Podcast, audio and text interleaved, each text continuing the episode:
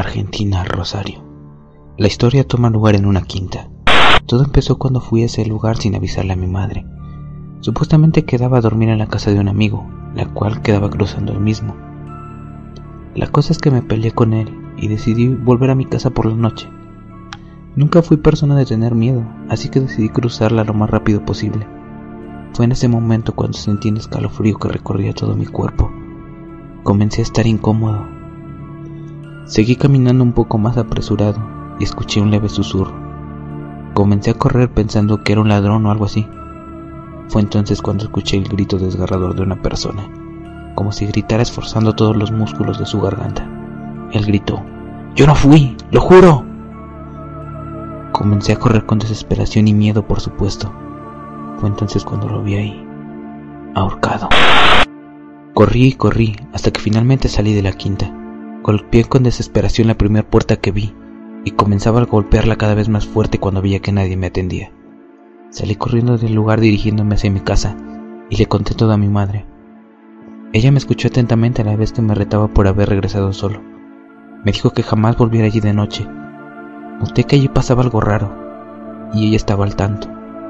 Decidí no preguntarle nada para no asustarla y me fui a intentar dormir. Pero la imagen del sujeto en mi mente no me lo permitió. Pero al mismo tiempo tuve una extraña sensación. Quería averiguar más. Volví al lugar de día y pregunté sobre lo visto. Cada vez que preguntaba sentía una inquietud en la mirada de las personas. Todos se fueron adentro, excepto un hombre de aproximadamente 50 años.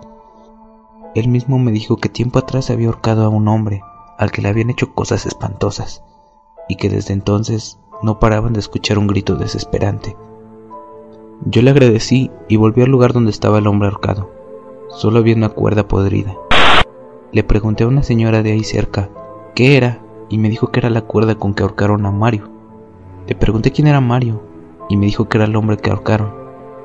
Le pregunté cuándo sucedió eso, a lo cual ella me contestó que no lo sabía. Solo me dijo que desde entonces corre una leyenda por el lugar. Intrigado le pregunté cuál era y me dijo que aquel que baje la cuerda del árbol tendrá la certeza de que su caballo de carreras ganará. Entonces le pregunté por qué nadie la había sacado. La misma me respondió. Una sola persona se atrevió a bajarla. Su caballo ganó la carrera y luego la cuerda desapareció. Y desde ese mismo día, todas las noches un sujeto con la cara cortada y un collar de sus propios dientes, que tiene la boca cosida, se sentaba sobre su cama y lo atormentaba con sus gritos espeluznantes. Algunas veces también lo atormentaba en los sueños. Le pregunté qué pasó con el hombre. Me dijo que se suicidó. Seguido a eso me dijo que tenía que irse. Yo me quedé anonadado. El mismo día en mi casa le conté todo a mi madre y me dijo que no volviera a hablar sobre el tema. Esta vez no soporté la intriga. Le pregunté ¿Por qué es que te molesta tanto? El sujeto que asesinó y torturó a Mario fue tu tío Darío. Mis ojos se llenaron de lágrimas y le pregunté, ¿cómo es que no está en prisión por eso? Eso no importa, júrame que jamás vas a volver a meterte en el tema, júralo. Le dije que yo no iba a hacer más nada, pero algo dentro de mí sabía que tenía que hacerlo. Unos días después fui a la casa de mi tía a hablar con ella, la esposa de mi tío Darío y ella llorando me dijo que su marido antes era narcotraficante y que lo asesinó porque tres días después de que Mario empezó a ir a vender drogas con Darío, todos los narcóticos de la casa desaparecieron. Entonces Darío lo asesinó. ¿Cómo pudo hacer eso? Le digo. Eso es inhumano.